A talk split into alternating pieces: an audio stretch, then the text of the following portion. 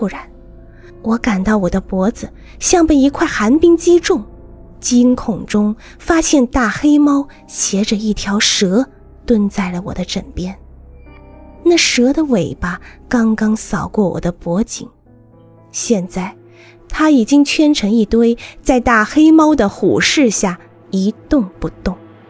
姐姐在我的呼喊中爬起身，她以为是天亮了。伸手就去抓那团蛇，他误以为那蛇是他的花腰带了。蛇在手的触动下猛地抬起头，吐着长长的蛇信。可是大黑猫一呲牙，胡须一炸，蛇就缩回头定格了。姐姐在尖叫声中，身子像一把猛然张开的弓，一下子弹在母亲的怀里。父亲冲过来。抱住大汗淋漓、惊恐万状的我，全家人的目光都集中在那堆噩梦斑斓的蛇上，那只神态自若的大黑猫的脸上，尤其它的可以操纵自如又有威慑力的胡须上。这一点，人做不到。就这样，我们一家人在这凝固的化石中居住了半夜。仿佛半个世纪，直到天色大亮。在这场黑猫暴动中，我出了几次大汗，脑袋不痛了，浑身不软了，神志不昏了，而且只喊饿。黑猫的猛药证实了父亲诊断的正确，而且大家已经明白，只要有大黑猫把守着。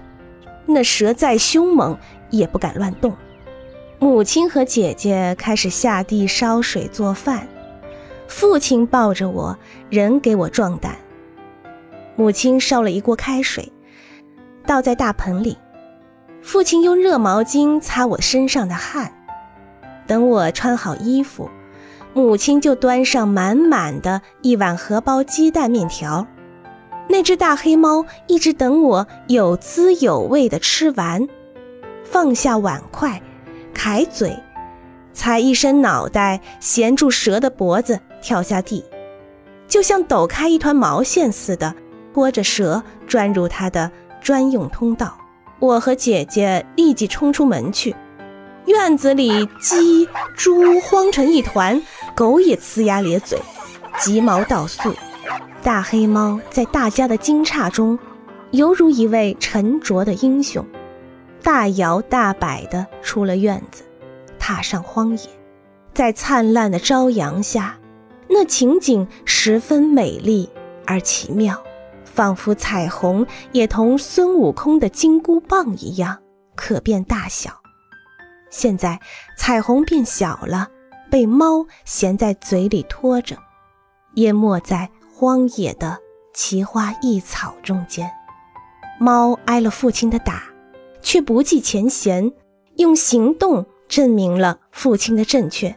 或许他根本没有想到自己的委屈，直奔能治好我的病的目标。他知道我们家里没有药，只好用他的猛药。他的良苦用心，只有他知道。他不说。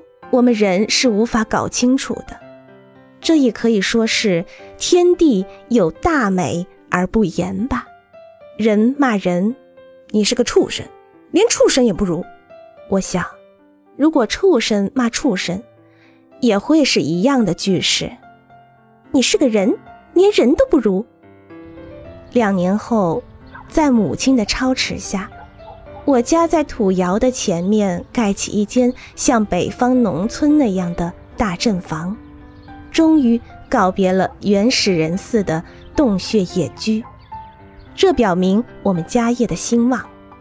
可惜的是，母亲在这大阵房里还没有住满一年，就和父亲离婚了，永远离开了这个家。只有在姐姐出嫁那天，母亲赶回来一次。在婚宴上，母亲和父亲要么不说话，视若路人；要么就争吵，像两个敌对阵党的代表那样，非要一争高下。自从母亲离开家后，那些猪、狗、鸡因没人喂养，先后都从这个家庭中消失了。唯有那只大黑猫，白天到野外捕食，晚上回来和我作伴儿。仍能让我品尝到些许家庭的温馨。